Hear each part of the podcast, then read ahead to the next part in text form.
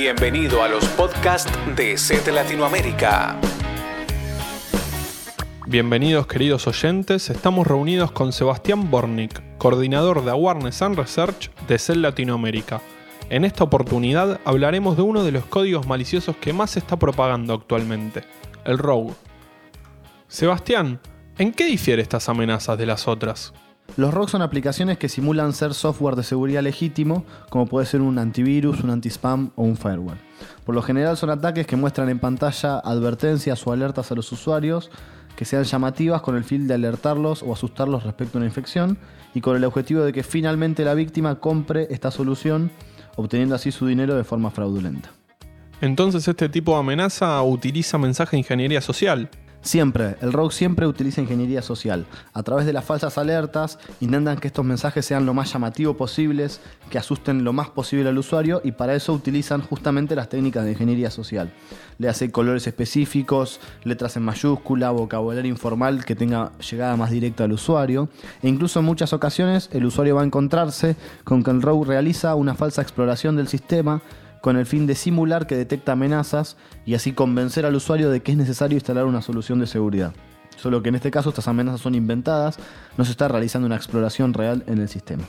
¿Cómo es eso entonces? Porque yo el otro día me pasó que estaba navegando y me encontré con, que una página me estaba diciendo que estaba infectado y veía que estaba realizando una exploración. ¿Eso entonces no es verdad la exploración esa? No, estas exploraciones cuando se trata de un ataque de rogue son básicamente animaciones, es decir, una simulación de esta exploración, pero siempre son falsas. De hecho, nosotros hemos probado en muchos de nuestros seminarios de la gira antivirus que realizando esta falsa exploración en diferentes computadoras, en diferentes sistemas, siempre se obtienen las mismas amenazas, que suelen ser muchas, exageradas, incluso se exagera también las posibles consecuencias de estar infectado.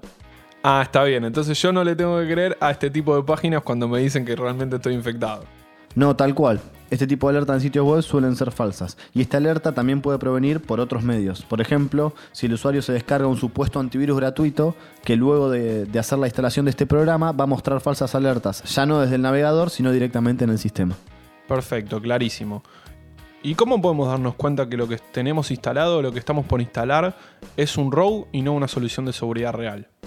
Bueno, en primer lugar, y el punto más importante es que a la hora de instalar una solución de seguridad, el usuario debería tener en cuenta la reputación de la firma que está instalando. Por otro lado, las falsas alertas exageradas son otro indicio. Los usuarios que cuenten con un antivirus legítimo sabrán que el proceso de instalación no involucra ninguna alerta exagerada, ni en colores, ni detectando 500 o 600 códigos maliciosos. Entonces, cualquier tipo de exageración o técnica de ingeniería social que sea detectada debería ser un indicio de que se trata de una falsa solución de seguridad. Por otro lado, pueden investigar en, los sitios web. Por ejemplo, en el blog de laboratorio de SET Latinoamérica, periódicamente publicamos posts donde listamos falsos programas de seguridad y sus nombres, para que los usuarios sepan que estos, estas soluciones no son reales, sino son falsas soluciones que van a obtener dinero del usuario y no van a explorar realmente el sistema ni desinfectarlo de las amenazas.